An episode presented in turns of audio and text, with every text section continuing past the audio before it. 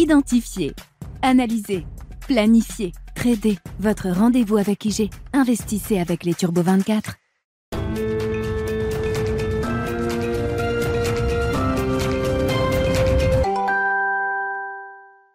Bienvenue dans Smart Bourse, votre double dose quotidienne de marché en direct sur Bismart. Chaque jour à la mi-journée, 12h30, 13h. Et en fin d'après-midi, la grande édition pendant une heure à partir de 17h en direct, rediffusée à 20h sur Bismart TV. Émission que vous retrouvez chaque jour en replay sur bismart.fr et en podcast sur l'ensemble de vos plateformes. Au sommaire de cette édition de la mi-journée, un début de consolidation peut-être pour les marchés actions qui ne montent plus en Europe depuis euh, quelques séances maintenant. Les indices plafonnent après un rallye d'automne qui reste spectaculaire. Hein. Certains indices, comme le CAC 40, ont progressé pendant 9 semaines consécutives jusqu'à 7 semaines. Et effectivement, les indices manquent désormais un peu de, de potentiel, peut-être euh, à court terme, il faut le noter, avec des petites baisses enregistrées pour les indices européens à mi-séance, mais un CAC 40 qui tourne toujours autour des 6700 points actuellement. Voilà pour euh, la tendance du jour sur les marchés. Une tendance relativement calme qui nous permettra, comme chaque fin d'année, de euh, partir sur quelques éléments prospectifs, on va le dire comme ça, pour euh, l'année suivante, 2023 et peut-être même au-delà, sous l'angle notamment de la Réserve fédérale américaine après une année 2022 euh, historique en matière de choc monétaire infligé aux États-Unis, hein, quasiment 400 points de base de hausse de taux cumulés depuis le mois de mars pour la Réserve fédérale américaine. Notez bien que cette partie-là était peut-être la partie la plus facile pour la Fed et que 2023 s'annonce comme une partie beaucoup plus serrée peut-être pour les banquiers centraux américains. Nous en discuterons avec Bastien Dreux, responsable de la macro-stratégie thématique de CPR Asset Management qui sera avec nous par téléphone dans quelques instants. Et puis euh, c'est un quart d'heure américain exceptionnel qu'on vous propose euh, aujourd'hui dans euh, Smart Bourse. Exceptionnel parce que ce quart d'heure américain, vous en avez peut-être l'habitude désormais, c'est notre rendez-vous chaque semaine avec notre correspondant américain Pierre-Yves Dugas. Ce quart d'heure américain se tient généralement le lundi à 17h45 en direct. Il aura lieu euh, dans cette édition de la mi-journée ce mardi dans quelques minutes avec Pierre-Yves Dugas évidemment et toujours cette même promesse. Pierre-Yves nous propose son euh, décryptage de l'actualité vue des États-Unis. Pierre-Yves Dugas qui reviendra pour nous sur euh, les résultats obtenus ou non par Emmanuel Macron après sa visite d'État aux États-Unis en fin de semaine dernière.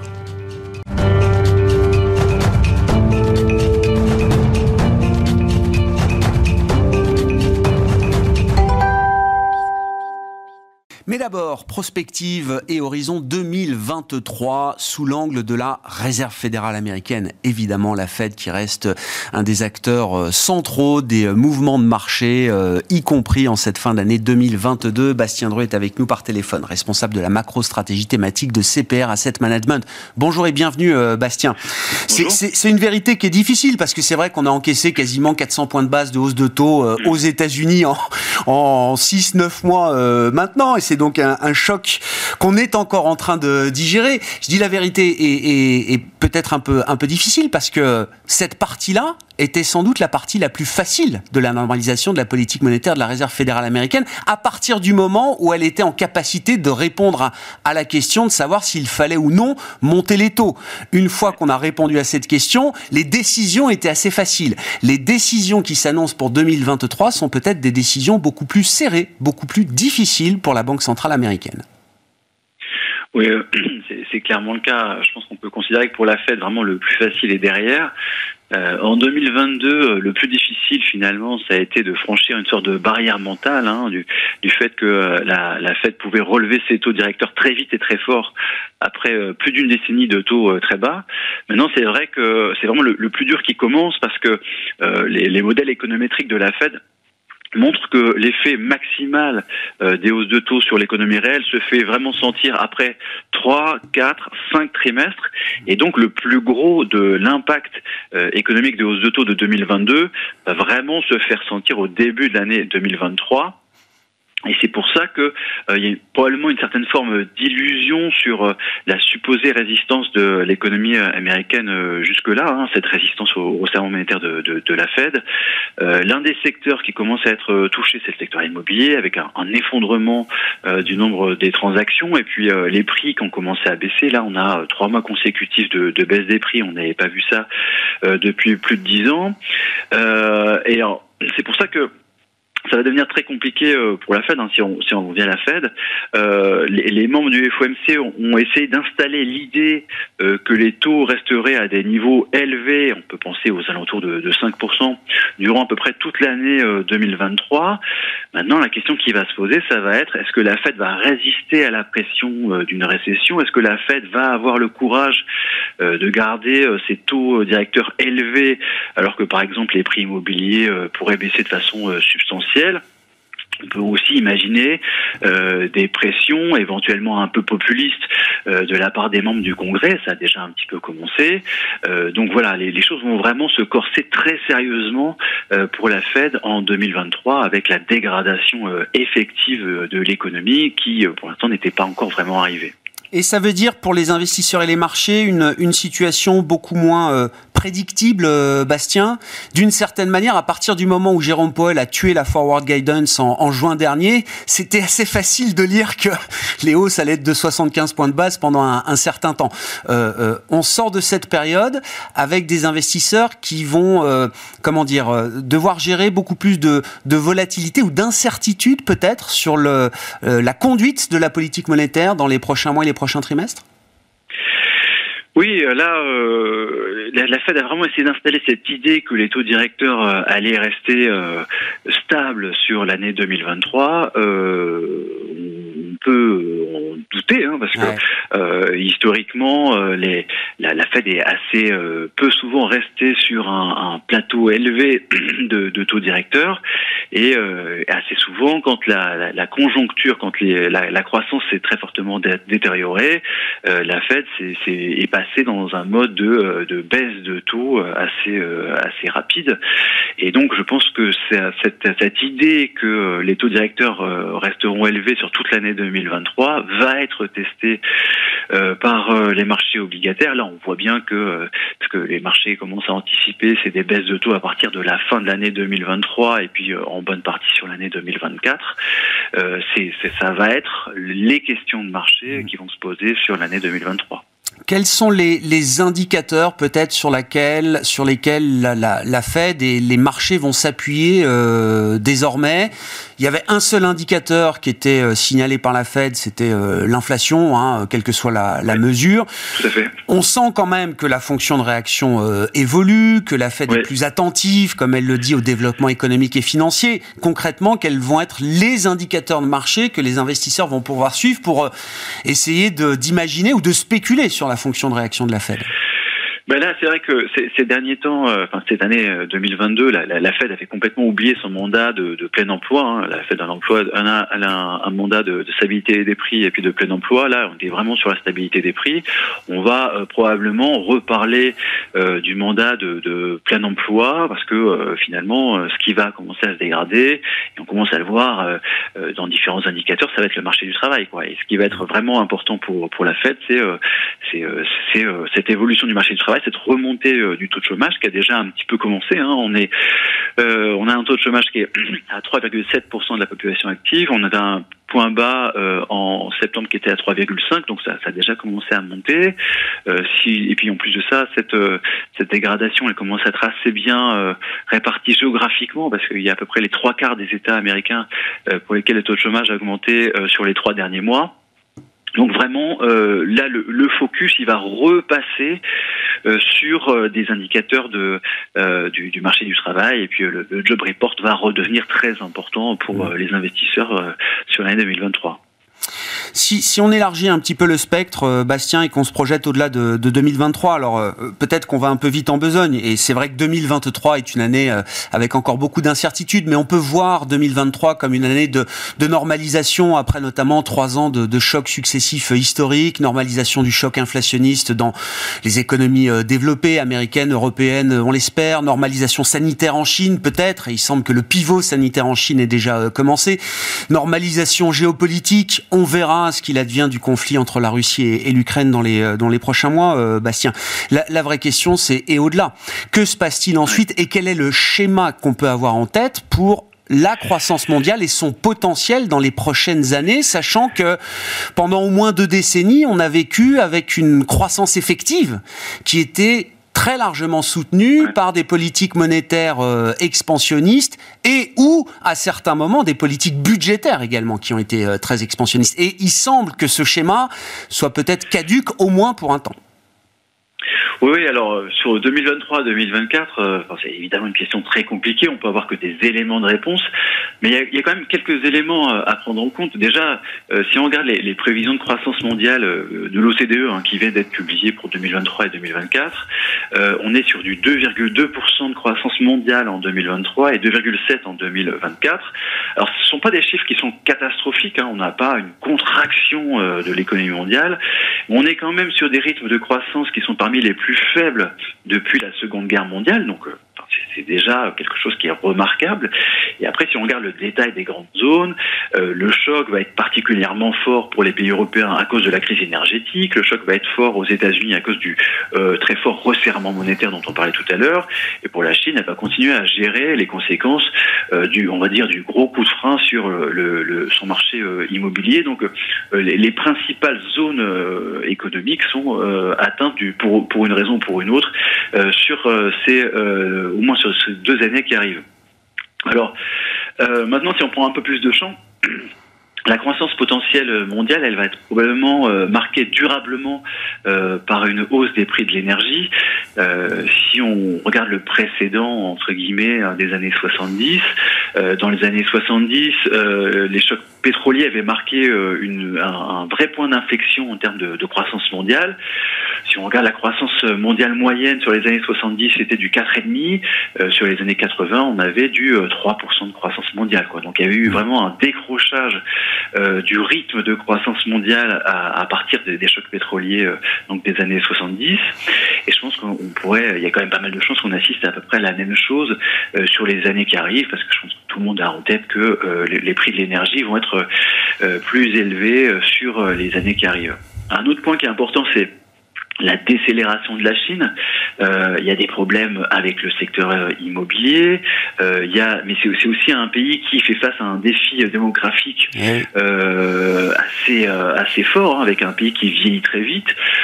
si on suit les projections de l'ONU, les projections démographiques de l'ONU sur les dix prochaines années, donc en projection médiane, la, la, la Chine, de, la population de la Chine devrait baisser de 15 millions d'habitants.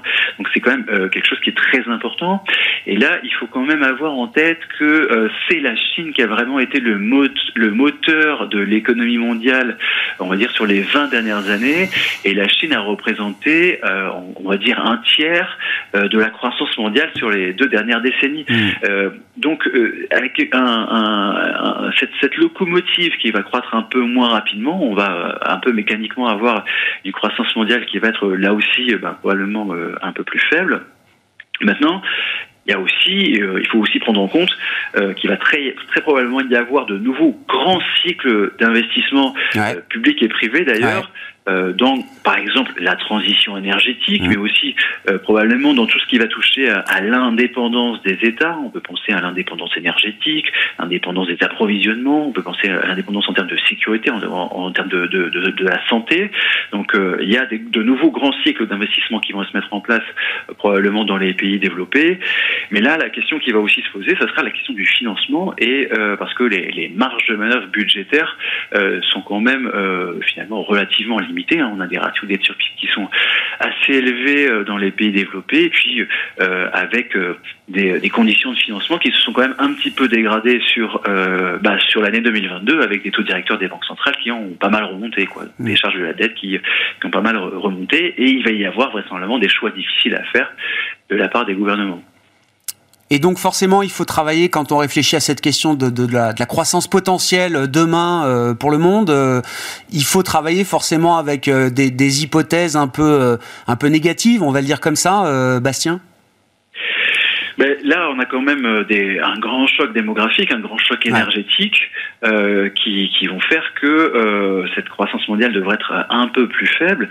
Après, euh, voilà, ce, que je disais tout à l'heure, c'est qu'il peut y avoir des nouveaux grands cycles d'investissement dans certains dans certains secteurs qui permettent de reconstruire quand même du potentiel de croissance. Hein. Exactement, oui, mais il faudra euh, dégager euh, des capacités de financement hein, pour euh, financer ces, ces grands cycles euh, d'investissement. Donc ce sont des choses qui sont, qui sont faisables, mais il y aura certainement des choix difficiles à faire. Et puis après, il y a, il y a aussi la question de l'éventuelle émergence, par exemple, de l'Inde, qui, qui, est, qui va devenir dès cette année la, la, première population mondiale, qui va dépasser la Chine. Donc il y a encore une croissance de la population qui est, qui est très forte. Et donc, on peut imaginer que, que l'Inde devienne progressivement, et donc il y a beaucoup de problèmes structurels, mais euh, on peut imaginer que l'Inde devienne progressivement un, un moteur de l'économie mondiale sur les années qui arrivent.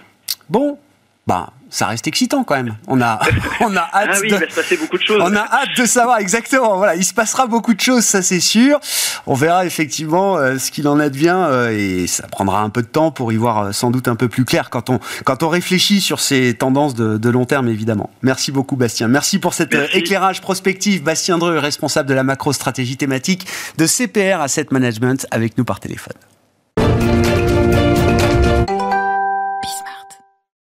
L'actualité vue des États-Unis, je vous le rappelle, c'est notre rendez-vous hebdomadaire, le quart d'heure américain avec notre correspondant Pierre-Yves Dugas, qu'on retrouve de manière exceptionnelle ce mardi à 12h30. Mais le rendez-vous habituel, eh bien, celui du lundi 17h45 en direct, rediffusé à 20h45. Et vous retrouvez ce quart d'heure américain chaque semaine, évidemment, en replay sur bismart.fr. Pierre-Yves, bonjour et bienvenue. Ravi de vous retrouver pour revenir quand même sur ce qui reste le, le, le sujet d'actualité entre l'Europe et les États-Unis des euh, dernières heures et des derniers jours. La visite d'État d'Emmanuel Macron en fin de semaine dernière aux États-Unis, avec rencontre évidemment euh, en tête à tête avec euh, Joe Biden à la, à la Maison Blanche. Si on revient un peu peut-être sur les objectifs que pouvait se fixer Emmanuel Macron euh, avant cette visite et ce qu'il a pu peut-être obtenir, quel est le bilan que vous dressez effectivement de cette visite qui a été abondamment commentée? Alors, euh, Grégoire, je pense qu'il faut en la matière éviter le romantisme, éviter la naïveté, éviter en gros de trop tomber dans le piège des belles images que représente toujours euh, euh, le voyage d'un chef d'État étranger à Washington. Maintenant que la poussière est retombée, comme on dit en anglais, regardez un petit peu avec un peu de recul ce qui s'est passé. L'amitié franco-américaine, c'est important. Euh, mais euh, nous sommes en 2023, nous ne sommes plus en 1776. Euh, invoquer euh, Lafayette, invoquer l'amiral de Grasse, c'est vrai, ça fait partie de l'histoire américaine et l'amitié franco-américaine, c'est une chose importante et il faut l'entretenir. L'étape dans le dos entre chefs d'État, qu'est-ce qu'elles veulent dire vraiment? Je me pose des questions.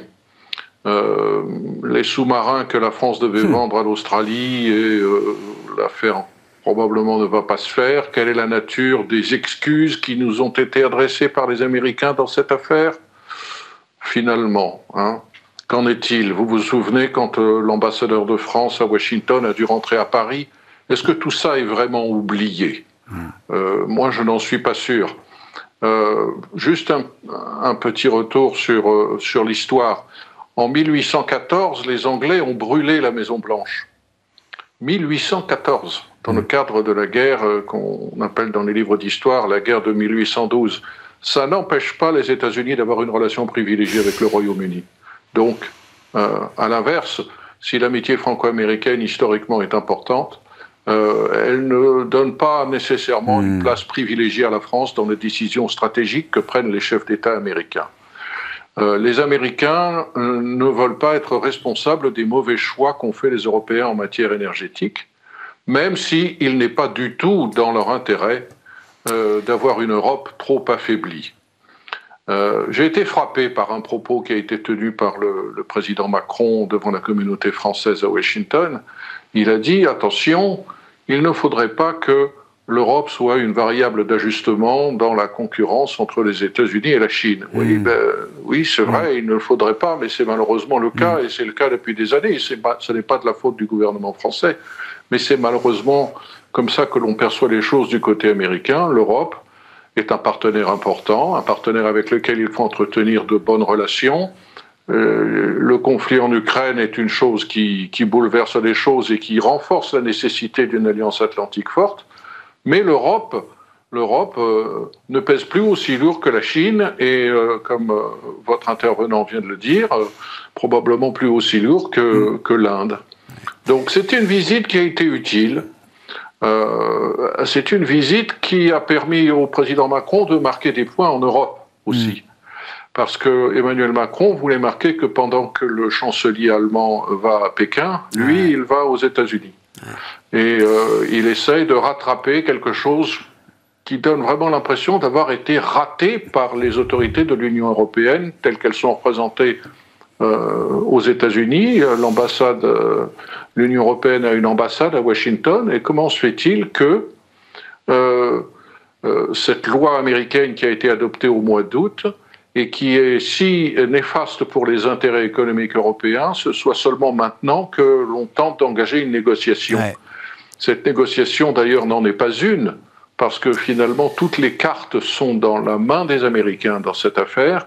La loi a été adoptée au Congrès, elle ne changera pas, a dit Joe Biden. Hmm. Toutes ces aides fiscales, ces crédits d'impôt, ces aides directes, ces garanties de prêts pour la construction de nouvelles usines, pour créer de nouvelles filières vertes, euh, de, toutes sortes de nouvelles industries vertes aux États-Unis. Euh, tout ça est sur le papier. Les Européens essayent de rattraper les choses en jouant à la marge sur la manière dont ces règles, clairement établies par la loi, vont pouvoir être interprétées. On a eu une réunion à Washington, euh, enfin juste au nord, dans le Maryland, tout près de chez moi, avec les autorités européennes et les autorités américaines pour voir dans quelles conditions on pouvait réinterpréter euh, ces règles-là, ça va prendre du temps, mais euh, ça n'est pas fait.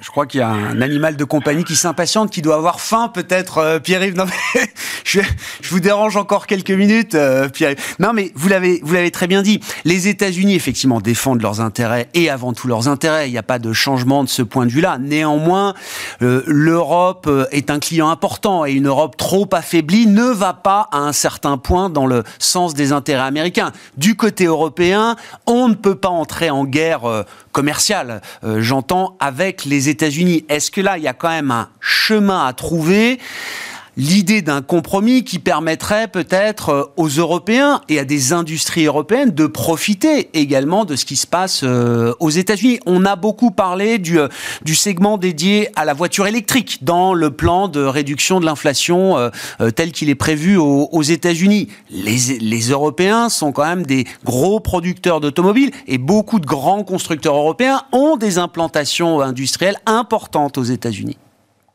Oui, alors il y a, il y a deux niveaux d'aide. Il y a euh, les crédits d'impôt que la loi prévoit d'accorder aux Européens, aux Américains qui vont acheter des voitures électriques. Ça, c'est important dans l'immédiat parce que certaines de ces dispositions vont entrer en vigueur dès le 1er janvier. Mais il y a quelque chose de beaucoup plus grave qui a été bien euh, résumé d'ailleurs par un lobbyiste canadien qui parle de véritable aspirateur de l'investissement en matière d'énergie verte par les États-Unis, qui a été mis en place pour une longue période de dix ans et qui concerne cette fois-ci les aides que le fisc américain, sous toutes sortes de manières, va apporter à des industriels qui vont s'implanter aux États-Unis pour faire de l'économie verte, pour faire de nouvelles batteries. Prenons l'exemple très concret de General Motors qui s'est allié avec euh, le coréen LG. Euh, General Motors va bénéficier pour la construction de trois usines de batteries d'une garantie de prêt de 2 milliards et demi de dollars pour la construction de ces trois usines. Qu'est-ce que ça veut dire? Ça veut dire que General Motors estime que le, le, le prix de production de ces batteries qui sont l'élément essentiel des véhicules mmh. électriques va baisser de 30 à 40 grâce à cet investissement et grâce à cette garantie qu'apportera le fisc américain. Qu'est-ce que ça représente concrètement dans 5-6 ans?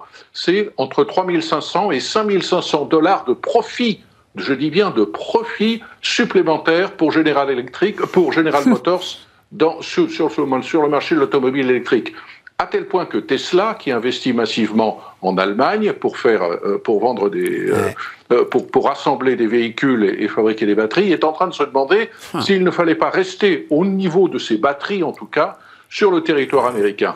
Et ce problème-là est un problème qui a été, je crois, bien posé par Emmanuel Macron lorsqu'il est allé voir Joe Biden en lui disant c'est formidable ce que vous faites pour le climat, c'est formidable pour l'économie américaine, mais euh, euh, les règles du jeu sont en train de basculer du côté américain et nous, Européens, nous n'avons pas les moyens euh, de vous faire concurrence et il faut surtout éviter que nous nous lancions dans une course à la subvention.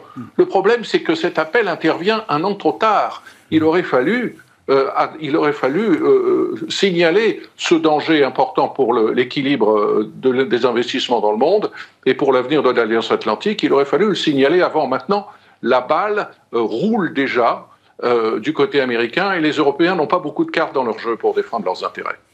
Bon, voilà ce qu'on pouvait dire effectivement sur cette euh, rencontre qui a été abondamment euh, commentée, on le disait, Pierre-Yves, et les, les résultats, hein, l'idée que quand même cette rencontre a pu être utile à à certains, sous certains, sous certains aspects euh, euh, pour Emmanuel Macron et peut-être également pour euh, Joe Biden, imaginons. un dernier mot peut-être de la réserve fédérale américaine, Pierre-Yves, on en parlait avec l'intervenant précédent, la dernière réunion de l'année pour la Fed a lieu donc la semaine prochaine, 13 et 14 décembre, avec sans doute ben, ce qui sera le fait marquant, l'idée qu'on ne monte plus les taux de 75 points de base, mais de seulement 50.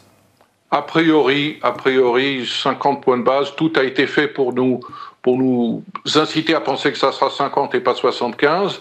Mais les, les bons résultats donnés par l'économie américaine au cours des dernières semaines en matière de création d'emplois, euh, en matière de consommation, et euh, si l'on en croit l'indice ISM, en matière d'accélération à nouveau de l'activité dans le secteur des services mm. au mois de novembre, ce qui est une grosse surprise, on s'attendait à un ralentissement. Tout cela montre que pour le moment, les fortes hausses pratiquées par la Fed n'ont pas trop affaibli l'économie américaine. Ça ne peut qu'inciter la Réserve fédérale, si ce n'est à ralentir l'ampleur de ces majorations de taux. On va passer probablement de 75 à 50, mais probablement d'inciter la Réserve fédérale à continuer avec des majorations de 50 euh, et peut-être de dépasser ce dont nous parlions tout à l'heure avec votre intervenant, de dépasser ce niveau de 5% qui avait été accrédité comme le, plateau auquel on allait se situer pour les Fed Funds au cours de l'année 2023. Euh, l'économie américaine est, a le dos plus solide que prévu pour le moment, même si c'est vrai l'immobilier résidentiel souffre déjà beaucoup.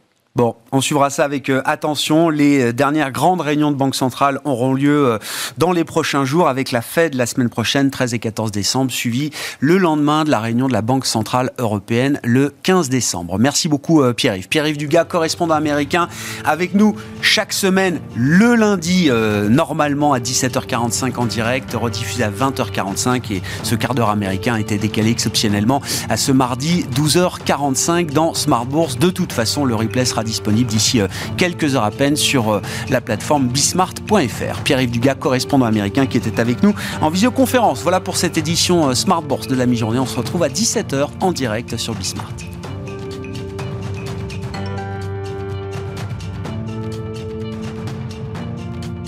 Identifier, analyser, planifier, trader. Votre rendez-vous avec IG. Investissez avec les Turbo 24.